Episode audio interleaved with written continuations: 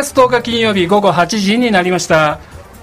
ルーブラに続いて報告ラジオ第40回目のスタートです。毎月第2金曜日の夜8時から放送している報告ラジオ。今夜のパーソナリティは新高山です。そして皆さんこんばんは。高上田です。えこの番組は FM85.4MHz 東京854久留米らから生放送でお送りしています。メッセージやリクエストはメールアドレス854アットマーク東京 854.com までお願いします。スマホアプリでお聞きの方は簡単にメッセージを送る機能がありますのでご活用ください。またこの番組は YouTube で同時配信しています。スタジオの様子を見ながら聞くことができます。さらに UD トークを使って字幕もつけています。詳しくは北北ラジオ Facebook ページまたは北北ラジオ YouTube チャンネルをご覧ください。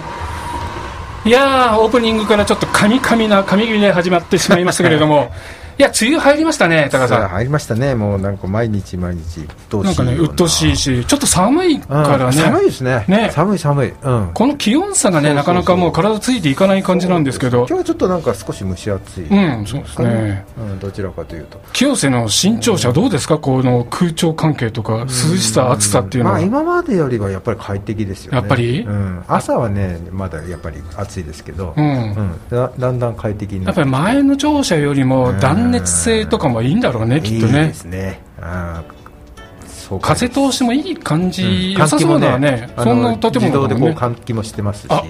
熱交換なんか換気あなるほど、なるほど。じゃあ、コロナにも対応してる感じでいいんですコロナに対ね応。してる感じなんですよね。そうは言っても、職員も構結構コロナの患者、あというか感染者出てたりします、うん、なんかぼちぼち言いますね。やっぱりポツポツ出ますよね。ポツポツ出てホームページでも公開してますけれどもでもようやく東京も感染者数がこう少なくなってきて、はい。なんか落ち着いてきた感じも出てきましたよね。ですよね。イベントなども何かこう少しずつこうね、あの中止をやめてあの実施してみようかそうそう。っていう動きが出てきてね。平市もね、ん。そういうイベントだんだん戻ってきましたね。で今ね秋の大きなイベント市民祭りとか、はいはい産業祭りとかああいうのね、どうしようかななんていうふうに検討しているところですけども、そうですよ。なんかやる方向で頑張ろうかななんていう感じですけど、キュースも同じ感じですかすねなんかもうこういう風になったらうまくこうコロナと付き合ってなるほどね。感じですかね。そうですよね、じゃゃあひまわりフェスティバルも？ひまわりフェスティバルね残念ながらやらないんですけれどもただあのえー、とバーチャルのひまわりフェスティバルっていうのを企画しておりますので大会でなんかいいですね。じゃあそれもお楽しみに。楽しみですね、はい。では本日のラインナップご紹介しましょう。ゲストコーナーでは小平市で訪問看護ステーションを開設した方と清瀬市社会福祉協議会の方をお招きしています。はい。ギュッと情報生絞りスクイーズのコーナーではいつも通り清瀬市と小平市の情報をお伝えしますのでお楽しみに、はいでは最初のコーナー行ってみましょう。報告ゲストコーナー。えーゲストコーナー本日1人目のゲストをご紹介しましょう。訪問看護ステーションココパレの樋口恵子さんです。樋口さんよろしくお願いします。よろしくお願いいたします。樋口さん緊張してますか？かなり緊張しております。いやー気楽に行きましょう。いつも通りのスマイルで行きたいと思いお願います。お願いします。訪問看護ステーションココパレからお招きしたということですが樋口さん看護師さんっていうことでいいんですよね？はい、そうです。看護師です。看護師さんということですが樋口さんが看護師になろうっていうか目指したきっかけっていうのは何かあるんでしょうかね？あ、そうですね。私あの小さい時にですね、あの、まあちょっと父が、うん。あのこう私お寺に生まれてるんですお寺生まれそうなんですおうおうおうその父がちょっとあの修行に出るというかちょっと一般の方がお寺に入った方でうん。その父があのちょっといろいろもっとなんて布教活動で。おうなるほどなるほど。はい、ちょっとあの外師匠を見つけてじゃないですけおど、はい、あのそういう感じでちょっと修行に出て修行のために出ちゃったので、はい、それであの、まあ、母子家庭になりましてうちの母があの教員だったんですけどそのなんていうんですかねこうあこうやって女手一つで子供を育てなきゃいけなくなる時がもしかしたら女の子でもあるかもしれないなるほどなるほど。で私女の子なんですけど、まあうん手に職をっていうことで、おおそっかそっか。はいあのーまあ、国家資格というかどこでも働ける、うん。何か資格を取りなさいと。取りなっていう中で看護師さんっていう資格を目指したっていうこといやなんです取りなさいということあですね。お母さんから看護師さんがいいよって言われてその時いや私はもう稽古少女はどうだったんですか？全然すごい結構子供の時大変で、うん。あの中学校の時とか結構女子の間のそういうなんかこう、なんていうんですかね。あの無視とかそういうことになんかちょっと巻き込まれたりとかもしてだからだからその女子の集団がすごい苦手だったんですねなるほど。絶対に看護師にはならないぞと。そうか。ナースってね女性が多いイメージですかね、はい。はい。はいうん。なのででも、看護師の学校に進んでそうなんですよ、まあ、あまりにもってい。うかそうやって行きなさいっていうので、うんまあ、保健師っていうのが看護師のそのさ資格の先あーなるほに、どなるほど。はい、取れるので。あじゃあ保健師になっちゃおうかななんて言って看護師の専門学校に入って。そうなんです。でも保健師じゃなくて看護師になろうと思ったなんか大事件がその学校時代にあるわけですよ大ね。事件はい。大事件というか、まあ、あの看護師を私がな、まあ、看護について全く知らなかった時に、うん。その看護が看護技術のその授業はいはい。の時にその1年生の時だったんですけど、うん、その先生がすごいそのなんて言うんでしょうあの食事介助の授業の時に食事介助食事患者さんにご飯を食べさせるはいっていう感じ、はいはいはい。授業の時に、はい。まあ、目隠しをして食べてもらうっていうのをお互いにこうやるっていう授業がありまして。目隠ししてやるんですか？そうなんです、まあ、うん。見えないところでどうやって食事を美味しく食べてもらうかみたいな、でそこですごくあのなんていうんですか介助の仕方によってすごく食事が美味しくもなるしすごく食べづらくもなるしなるほど。こんなし食事を食べるっていうことがこんな介助するっていうかそのなんていうんですかいろんなことによって変わるっていうこともすごい衝撃でしたしうん。看護その時にあ看護ってなんだろうってすごく興味を持ちまして。あその時はこの食べる役もやったわけですね。食べる役も食べさせる役とさせる役っていうかうん両方やっまあ両方やって。てあじゃあ食べる役の時にも上手い人だとなんかスッと、スプーンの運び方もそうですしペースもそうですし香りをこう先に嗅がせてくれるとかなるほどなるほど。こう何があるよって言ってくれるとかなんかいろいろですね。なちょっんでとしたことだけどそういうところに。気がつくか気がつかないかで、はいはい。はい食事のクオリティが全然違ってきちゃうってこと意なんですね、欲が全然違うっていうことになんかすっごい感動したというかえ看護ってなんだろうってその時すごいなるほど。そこで看護の奥深さっていうか、はい、勉強これはしたいなって思ったんですよ。火がついちゃったわけで。すねそこでおお1年生の時に 思ってしまったんですその先生と出会ってよかったですね、はい、もう恩人ですね。でもうん。もうその方になかなかお会いできないんですけど、うん。はいもう本当に私の人生を変えてくださった先生だなと思って、はあ、はい。よかったですね。そこからもう看護師そうですねあの一直線というか。まあ本当は教員になりたかったというのもあってあとその感動したこんなに感動した看護っていうのを、うん。いつかつ伝えられる側になりたいっていうか看護師さん。あ看護師学校の先生になりたかった。ってことなるほど。私がこいう感動この感動を今度教師となって味わわせたいと思ってたのに。不純な理由で来たうん。あのなんていうか看護学生さんたちでもやっぱりそう私みたいな人たちがうん。いたらすごいなんていうんですかね。はい意欲がなるほかね。うん。変わるというかうんわかんないですけどとにかくはいうん。そう思いました。そんな恵子さんが教員ではなくてまずじゃあがまああそね。の技術を生かそうということは現場に入るわけですよね。そうですね、まああのまあ、いろいろ編入学しようとか、うん。いろいろそんなことも思ってあの進路をいろいろ、うん。まあ、考えたりもしたんですけど、はい。まあ、まずは現場をあの学びたいというか、っていうところであの、はい、急性期の病棟に。急性期の病棟に入る、はい。最初に入られるんですか？ね。急性期って大変なんですよね。いやー。もうなんかわちゃわちゃししてそうなイメージなんですけどはい。バタバタっていうか、はいはい、うんうん。あの循環器の急性期病棟循環器と呼吸器の,、はい。あの急性期病棟だったんですけど市民病院の、うんうんうんいやそれはそれはそれはそれはなんか大変っていうか私はもう新人ですしはい。それでもなんかこうえすっごい勉強になったんですけどはいそこで本当にいろんなことを勉強させていただきました。よかったですね、はい。うん。でその急性期の市民病院の次はどんなところに行かれるんですか？えーとですねなんかそのまあそこでそもそも私がその新人の時に、うん。あのーなんていうんですかなこう経験したというか、はい。その終末期の方々のうん。最後のその時という、その病棟での最後の時っていうところが、すごくなんていうかこう何とも言えない人の最後はこれでいいのかってすごい思うことがやっぱ多くあったんですよね。ええこの方たちは何でしょう、まあ、一人の、まあ、例えばお父さんご家族のお父様が、あのまあ、がんで終末期で亡くなっていくっていう時に、うん。はい、やっぱりこう、まあ、その当時まだ今みたいな十分なこう麻薬医療用の麻薬みたいなものはないですし、うん、告知もしないような時代なんですかね。ね。あのなんか本当になかなかこう私たちもどんなふうにその苦痛を取るとか、ケアするとかっていうところが、まあ、私が新人だったってこともあるのか、もうとにかくなんていうかどうしていいかわからないっていうところもあって、あとはそのこここはこの最後を過ごすところだろうかっていうところもやっぱりいろんな疑問を持って、はい、で終末期医療の方にちょっと行くっていうそうですね。勉強をこれはしていきたいなと思ったっていうところがはいありました。で終末期医療に行くとまた全然世界が違うわけですよね。あそうですね。終末期医療はその当時本当まだ25年ぐらい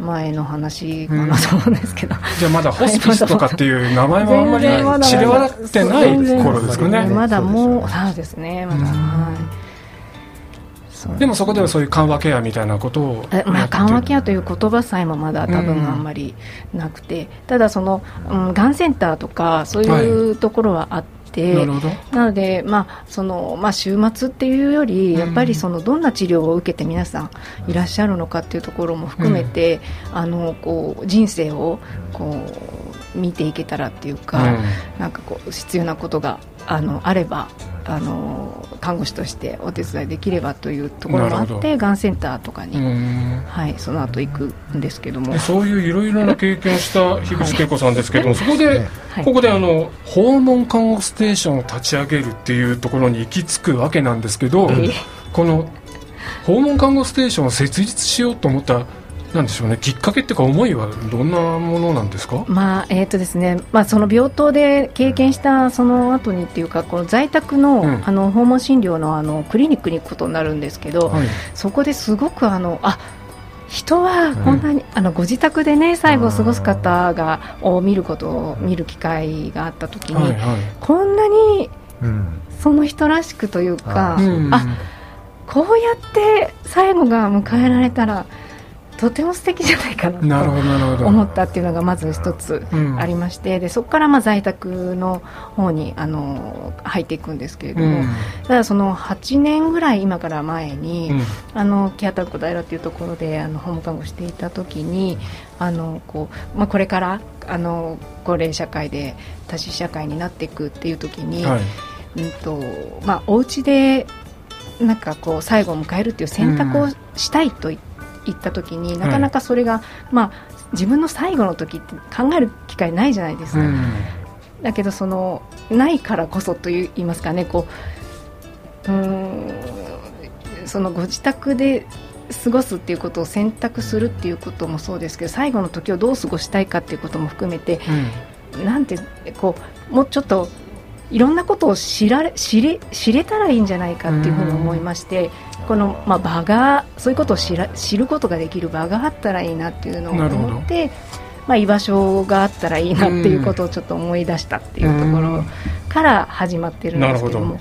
で訪問看護ステーションココパレっていうのを設立するわけですけれども、はい、ココパレってこれどういう意味を込めてるんでしょうかね。あ、ココパレっていうのはですね、うん、ココっていうのは個人個人とか共同、はい、使用しようみたいな、ね、はい、あと今こことか、あのここにいる場所のこことか、はい、いろんなココがあるんですけど、パレパレットのまあパレなんですけど、うん、はい、パレットのようなあのいろんな素敵な色が混ざり合ってというか、うん、個々のね素敵なあの皆さんがね、はい。うん、混ざり合ってというか素敵なそうすると色に変わっていくし人と人が触れ合うと本当に素敵な色それぞれの個性がそのまま生かされてっていう感じなんですよね。はい、ねココパレのなんかあのロゴマークもねパレット色とりどりのパレットなんですよね、はい、ええ。素敵なあのロゴマークですけど。も、いいですよねこれ今ここパレは何人でやられてるんでしょうか？えっと私を含めて5人です5ね人、はい。もうみんな熱い看護師さんたちが揃ってるんですそうかねなんですすっごい素敵な皆さん。私が大尊敬する方たちばかりで。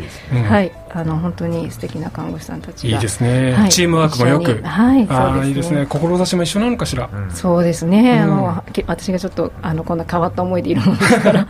まあ今立ち上げたばかり 理、ね今年の5月に開設したというココパレですけれども、はい、将来はどういう場に育てていきたいんですかね？どういう場？うん、えーっとまあ、訪問看護ステーションのの、まあ、先にはというか、はい。あのまあ、医療的ケアの子どもたちみたいな、うんうんうん。あの子どもたちにもちょっとお会いする機会がありまして、はい。まあ、いろいろなその輝く命たち、うん。命が皆さん本当一人一人がうん。輝いているので、まあ、いろんなそういう方たちがやっぱり集えるような場所がうん。あったらいいなと思っていて、なるほど。はい、あのそういうことも含めて、うん。はい、訪問看護ステーションとして。そういう場があるといいですよね。はい。うん。深いですね。ね、その場作りたいですね。それとなんかあの、はい。食べるっていうこともなんか意識されてるっていうことなんですけど、そうなんですね。あの私あの、まあ本当に空腹だと、うん。あのまあ、児童養護の子どもたちも見たことあるんですけど、あの人は空腹だとあまりいいこと考えないっていうか、ああなるほど、はい、あのおにぎり一つでいいから、うん。やっぱりあの食べられるようなあの環境があるといいなっていうのは思っているっていうのが一つと、うん。あとはやっぱり腸内環境がうん。整うと、あのいろんな意味で元気になるので、うん。食べることっていうのは真ん中に置きたいなっていうふうにはやっぱり原点、はい。そこからなんですかね、この健康づくりっていうかね。ね。体も精神も健康になるには食べることからっていうところなんですかね。腸腸がはい。なんかそれがね時々樋口さんが手伝ってる子ども食堂の動きなんかでもこうつながってきたりもするんですかね。そうですね。はい。いやなんかね夢がどんどん広がってやりたいことばっかりな樋口恵子さんなんですけれども。けど、ね、10年後はどんな感じになってますかね。どうでしょうはい。あのできればそういうあの居場所があったらいいなって思います、うんそんな素敵な恵子さんの活動をねぜひ皆さん応援していただきたいと思いますけれども最後に聞いてる方はリスナーに伝えるとしたら何か一言はございますか？恵子さんなんかこれだけはリみんな言っておきたいっていうことがあれば一言お願いします。あのなんだろう。えっと大大丈夫だよっていう。大丈夫だよ、はい、皆さん本当すごい多分本当に頑張っていらっしゃるんじゃないかなと思うんですけど、はい。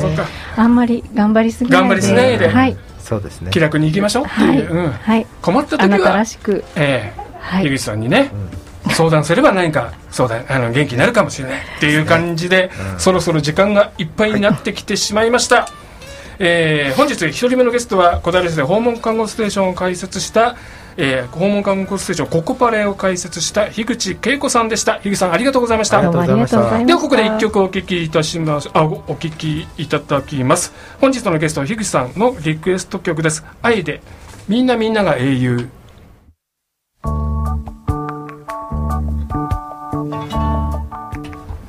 お聞きいただいているのは東京854久留米ら北北ラジオです。引き続きゲストコーナーです。はい、えー続いて2人目のゲストを紹介します。あれ？おおじゃあす。あ れどこかで見たような。なんかいつもと違う人が入ってますね、すいませんいますね。はい、うんあの前回成り行きではい。準レギュラーになりました元鈴木でございます。元鈴木さん。はい。元鈴木さん、あのこのラジオネームにはちょっとまだ納得いってないんですけども。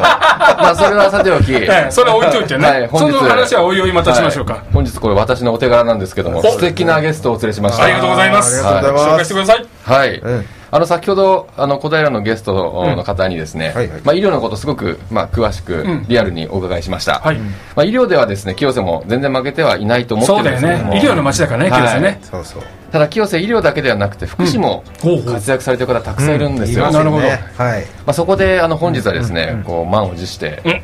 福祉の最前線で活躍されている素晴らしい。清瀬市社会福祉協議会地域福祉係、係長の富田千秋さんに来ていただきましたよろしくお願いします。お願いします、はい、こんばんは、あの富田です。よろしくお願いします。よろしくお願いします。富田さんよろしくお願いします、はい、若干声が震えてるかと思いますが、よろしくお願いします。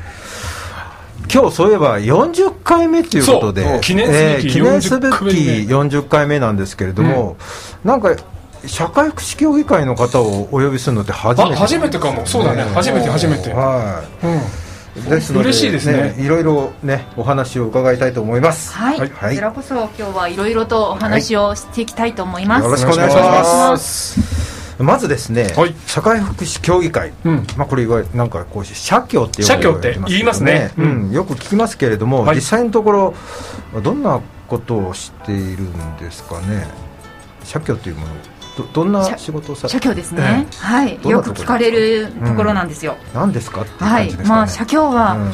まあ、端的に言うと、うん。まあ、地域で暮らす皆さんの、はい。まあ、いろんな課題とかうん。解決するお手伝いをはい。していくというところなんですけれども、はいやっぱこういろんな暮らしているといろんな困りごとがあるかと思います。ありますよね。はいはい。えー、といろんな福祉課題とか生活課題、はい。こういうとなんか難しいですけれども、うんうんうんまあ、福祉って普段の生活のこう幸せのことっていう、なの福で祉ですか、あそうですね。はいはいはい。くら普段の暮らしの幸せですね、うんうんうんうん。はい、そういったところなので、まあ、あの本当に社協はいろんな生活のこと、うん福祉のことっていうのを相談を受けています。なるほどはい、で、まあ、こう困りごとを、ね、解決するっていうええ。ところと目指すのと、はいはい。でまあ、地域全体が良くなるっていう、はい。まあ、そういったところを、うん。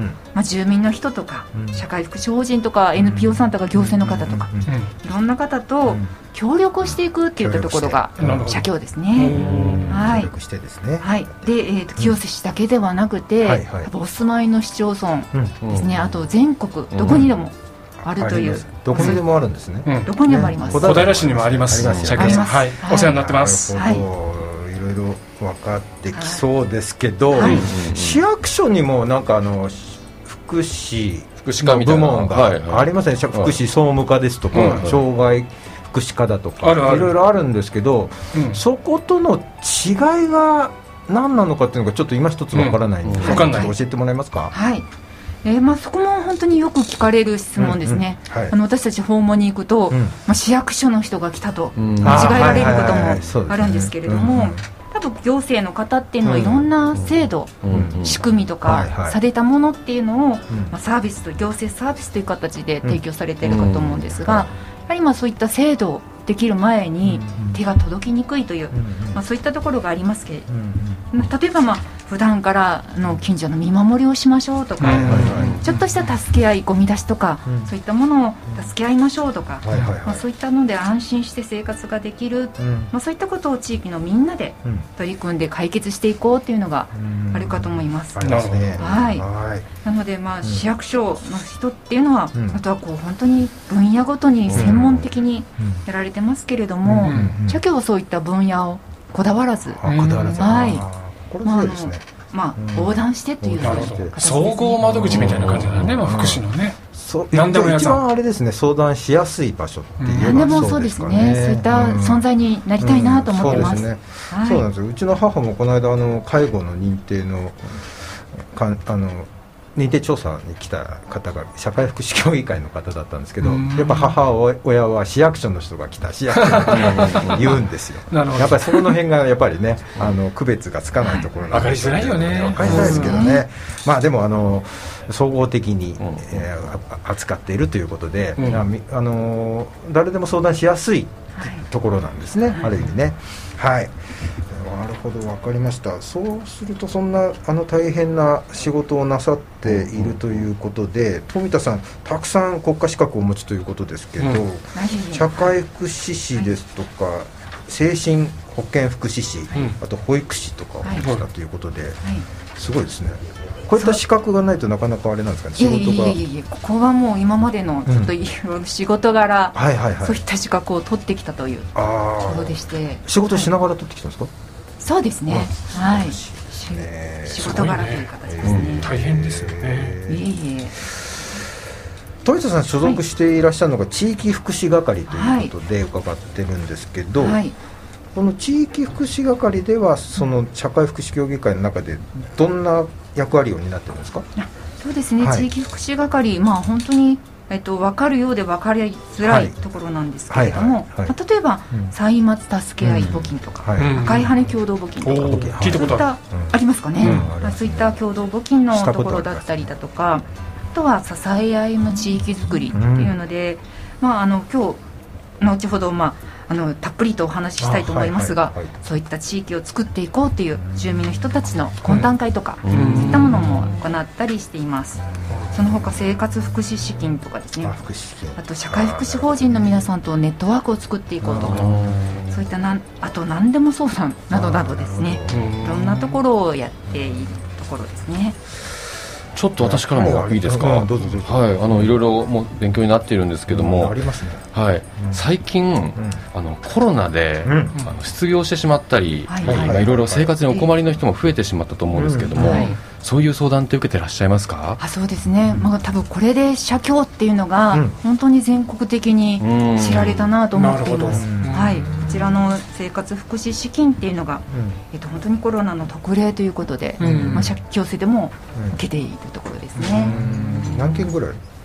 えっと、今相談のところが、まあ、あの始まってから、まあ、2500円500円じゃないですね。2500件ぐらいですね。あ2年くらいですか？ね。2年くらいちょっでとですね。そんなに相談があるんですか？うんそうですね。すごいですね。もまだまだ本当に都内とか多いところだともう何万何十万っていう、えそんなやっぱりそれところありますだけ困ってる人がいらっしゃるということなんですね。え外国の方とか、はい。言葉の壁とかある方って、えはい。特になんじゃないですか？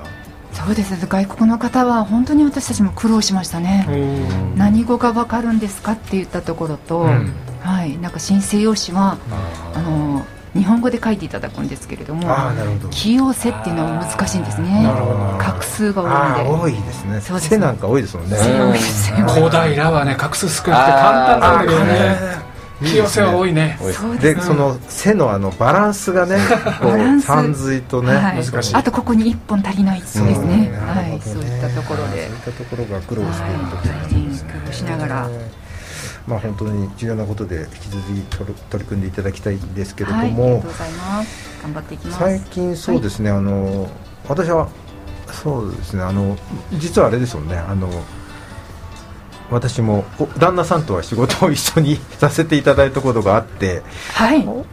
あの今日いらっしゃってる奥さんの方はあまりお会いしたことないんですけれども、はいはい。最近よくあの市役所の中でお見かけするような機会が多いんですけど、ね何かはい特別なことされてますか、はい、えー、と市役所すみません。いつもお邪魔してうん。いしまってますが、はい、あの 今日も午前中2回午後も行ってまいりましたが、うん。はい、ありがと職員うございます。みたいですね。え はい、実は今あの言っているのが地域福祉活動計画という、まあそういった計画を作っておりまし地て、域福祉活動計画。えはい、これはですね行政の、えー地域福祉計画というあものとありますね。まあ本当にこう車の両輪というかあー対になるような計画なんですけど、えええまあ、そこに、まあ、まとめをしていくにあたって、うんうん。市役所のいろんな方とお話をさせていただいています。はい。なるほど。その計画は社協さんで作る計画？そうですね、えー、と伊佐京の方が、まあ、こう割と主体というあかーなるほど。の主体というよりはうん。割とこう呼びかけをしてあ呼びかいくというけをしていく形ですね。感じなんですね。はい。はい市役所の方々と、まあ、よくそうですねお話しされてるの見ますけど、うん。地域の方々とかの意見とかの交換とかはされてるんですか、地域の方の意見の交換もあります、うん。今策定委員という、まあ、そういった委員会を作っていましてまあ、市民の代表の方にもうん出ていただいています、アンケートなんかも行ってるんですかね、あそうですね、うん。去年あの大規模なアンケート調査っていうのを行いまして、まあ、本当に当事者の方とか、うん。いろんな先ほど出られていたような、はいはいはい。あの福祉職の方、はいはい。訪問看護の方とか、うんいろんな方からニーズ調査とか行っています、なるほどはい、えーあのなんかうん午前中私どもの班の職員から聞いたんですけど、なんかと富田さんが出席されている会議になんか私も出席してちょっと勉強していきたいんですなんていうね、はい。あの頑張ってる職員がうちにもいて、はい。ななんか今日は会議あったんですか？あそうなんです、はい。今日、えーと最近はですね、活動計画につながるということで、うん。福祉のまちづくり懇談会、福祉のまちづくり懇談会。はい。こちらを開催をしています、うんはいまあ、今日2回目だったんですけれども今日2回目。はい。えー、とこう地域の皆さんと一緒に、まあ、暮らしやすい街になるようにっていうことを一緒に考えていきましょうということいで,、いですね。はい。うん。まあ、あのここでいただいたご意見っていうのが、うん。本当にいい計画につなげていきたいなというふうに考ねはえていい。い計画になりますよね、はい。そうするとね。はい。はい。本当にいい取り組みですよね。今ご紹介いただいたその福祉のまちづくり懇談会なんですけれども今後のスケジュールについて教えてください。はい。はい。まあ、先ほど言いましたように今日はあの2回目ということなんですが、今日二あの全部で6回計画をしています。6回。はい、はい。清瀬の市内をいろいろとあちこちと回っていきます。なるほど。はい、ええ。で次が、ええ。っと、6月の14日火曜日、火うん。火曜日。えっとコミュニティプラザひまわりで、うん。午後ですね、はい。1時30分から行います、はい。でその次第4回目が16日の木曜日。はい10時今度は野潮の地域市民センターに、はい那須地はい。域センター。はい。で5回目が22日水曜日1時30分。はい。今度は竹岡地域市民センターですね。竹岡地域はい。で最後、と、6月の27日月曜日うんうん1時30分から清瀬欅ホール。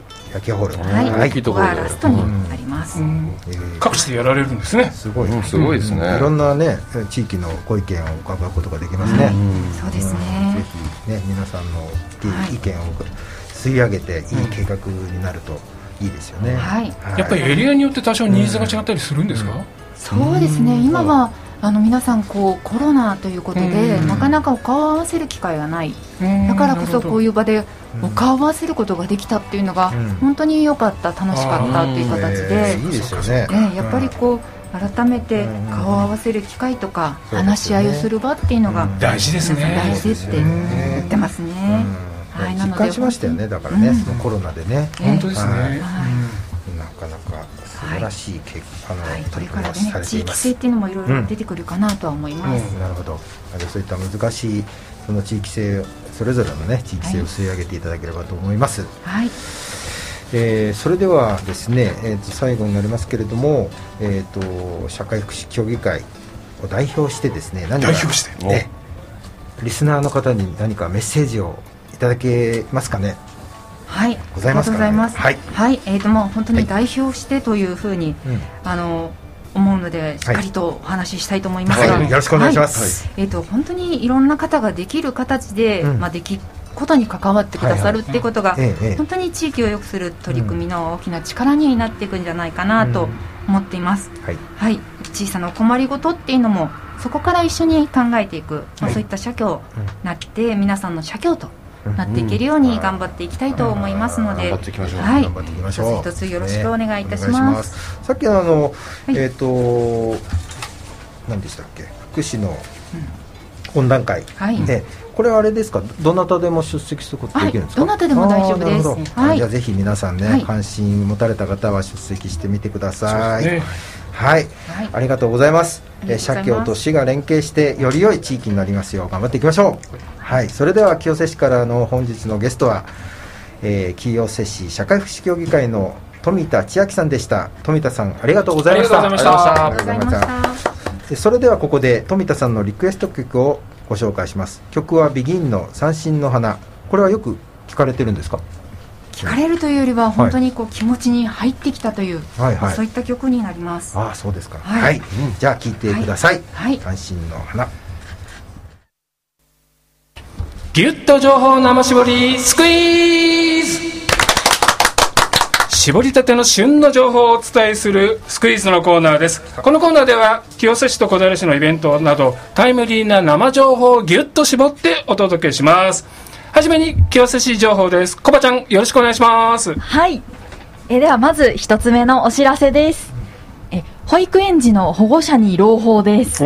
6月からおむつの定額利用サービス手ぶら登園が清瀬市内の公立保育園で本格的に始まりました。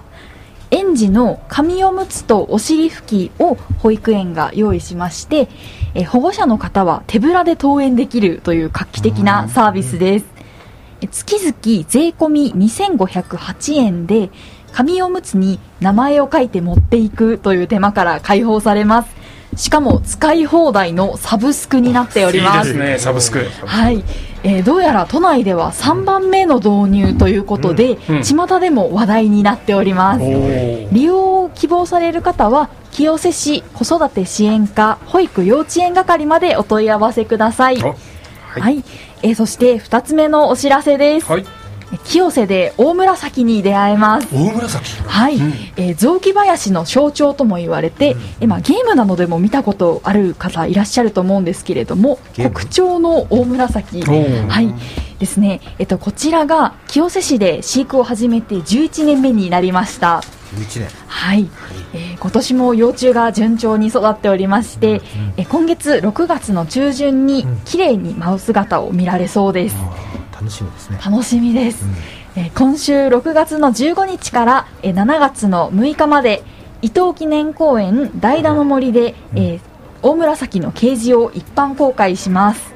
写真撮影もできますので、記念の1枚をぜひ撮りにいらしてください。いいはい、えー、詳しい場所や時間は清瀬市水と緑と公園課緑と公園係までお問い合わせください。はい。はい、では続いて小平情報です。ヒデさん、よろしくお願いします。はい、お願いします。えー、まず、スクイズ小平情報。はじめは、新しい公園づくりのお知らせです。はい、小平市では、西武国分寺線、えー、高野台駅の近くに、うん、都市計画公園である高野台公園の整備を予定しておりまして、現在整備に向けて公園の在り方に関する調査検討を進めています。その一環で市民の方と一緒に公園の在り方などを話し合う場として、はい、市民懇談会高野台公園井戸端会議を開催します。井戸端会議。ネーミングがいいですね、整備予定の高野台公園を中心に、うん、市内の公園について日頃皆さんが感じていることや思っていること公園でやりたいことなどを自由に意見交換します、はい、開催日時は令和4年7月の3日日曜日13時30分から15時30分までです。会場は小平市の津田公民館です。参加は事前申し込み制で6月の27日月曜日まで先着順で受け付けています東京電子自治体共同運営サービスのホームページですとかあとは水と緑と公園課宛てに電子メールで住所氏名などの必要事項を記入の上申し込みください。先着順の受付なんですけれどもまだまだ参加者募集しています、はい、えー、高野台地域にお住まいの方に限らずですね、うん、市内在住在勤在学の方ならどなたでもご参加いただけますのでお気軽にぜひご参加いただければなと思います、はい、ぜひ。今後も各世代を対象とした井戸端会議実施予定しているということですので、うん、ぜひ司法やホームページでチェックしてみてください、うん、ぜひぜひ行ってみてください。続いて2つ目はルネ小平で行われるソプラノリサイタルのお知らせです。6月の18日の土曜日午後3時から世界が誇るオペラ歌手森牧さんのソプラノリサイタルをお送りします。いや素晴らしい。すごい迫力ですよね、うん、森牧さんは類まれな技術に裏付けされた、えー、透明感のある美声と深い音楽性でデビュー以来常に第一線で活躍し続けているオペラ歌手です、うん、数々の国際コンクール受賞はもちろん最近では NHK スペシャルドラマ「坂の上の雲」メインテーマですとか NHK 東日本大震災復興支援ソング「花は咲く」を歌うなど幅広くご活躍されています。その森牧さんの本格的なステージを身近なルネ小平で堪能できるということでなんとお席が S 席3500円 A 席3000円と。安っ。破格ですよね。破格だね破格、うん、6月18日土曜日午後3時から大ホールでルネ小平大ホールでチケットは全席指定です、うん、チケットのお求めはルネ小平ホームページからまたはルネ小平チケットカウンター電話番号は042-346-9000へお問い合わせください。以上小平情報でした。いや森牧さんね、本当、華奢な体ですごい声量、どっからあの声が出るかっていうぐらい素晴らしい歌手ですので、はい、ぜひこの機会に行ってみてください。はい、えー、ではね、えー、メッセージを頂いているようですのでご紹介しましょう、えー、YouTube の方にねコメントをいくつか頂いてます。焚き火屋さん。えー、樋口さん楽しみにしてました。リラックスしてね。っていうことです。樋口さんね緊張してましたけどもいいお話たくさんいただきました、えー、下幸さんいつもありがとうございます。元社協人です。あ下幸さんは社協だったの？社協社協ならではのお仕事以外にも自治体によって担っていること地域差がありますよね私は児童館障害者施設老人デイにいました。いや福祉のプロだったの？下幸さんって。ねあ。知らない、ねまたねその辺の話聞かせていただきたいと思います。関西から前田さん。関西から聞いてますよ。っていうことで前田さんいつもありがとうございます。ありがとうございます。今夜もねたくさんメッセージいただきました。ありがとうございました。では一旦ここで CM です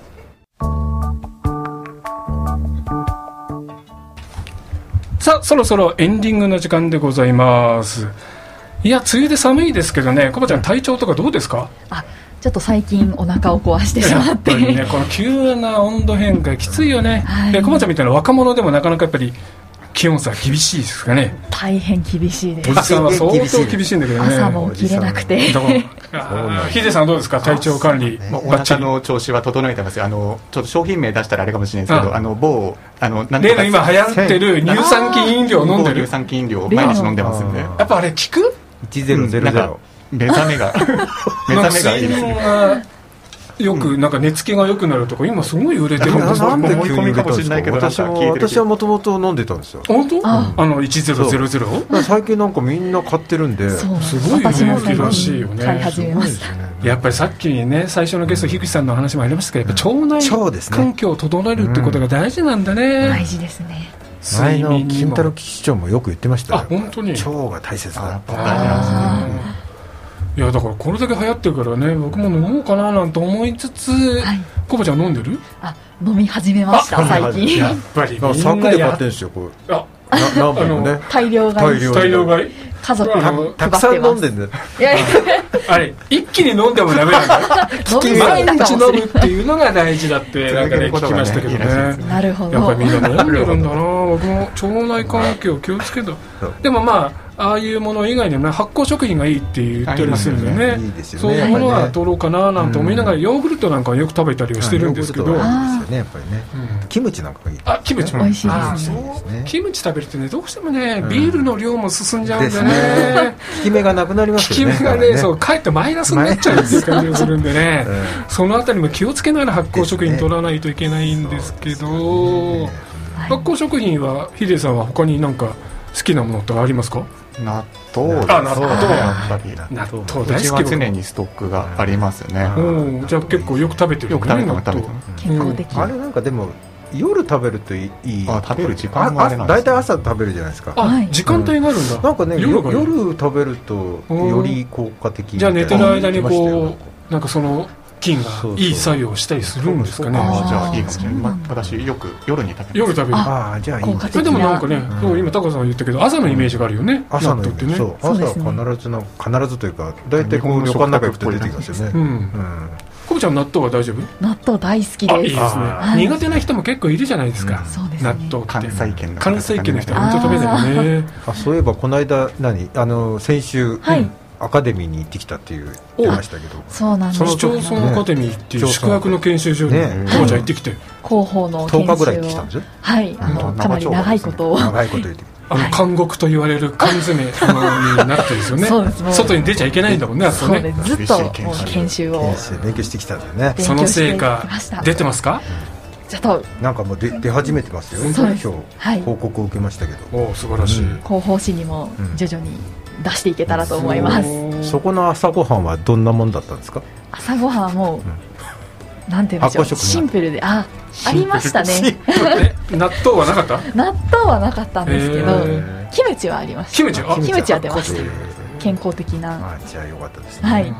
私もねアカデミー行きたいな、そうヒデさんアカデミーって行ったことあります？市町村アカデミーない？ね。元冬木さんじゃない。元鈴木さんも？鈴木さんも行ったことあるらしいですおよお、ね、チャンスがあったらね行ってみるといいですよ。幕張にあるんですけどね、はい。ええジャンプっていう名前の宿泊研修所なんですけど、ぜひぜひ、やっぱり学びの場ってね、うん。いいですよね。やっぱり定期的に学ぶってことが大事なんでね、はい、そういう刺激になりました。じゃあこれからもね、えー、ばっちりこの放送でも生かしてもらいたいなと思います、はい。というところで、ホクホクラジオそろそろお別れのお時間です。パーソナリティは、新小山、高上田、コバちゃん、秀忠。ディレクターは高橋康でお送りしました。次回の放送は7月8日金曜日午後8時からです。ぜひ聞いてください。では今夜はこの辺でこの後はアートマイのスクリーンショットでお楽しみくださいそれでは良い週末をバイバイ、はいバイバイ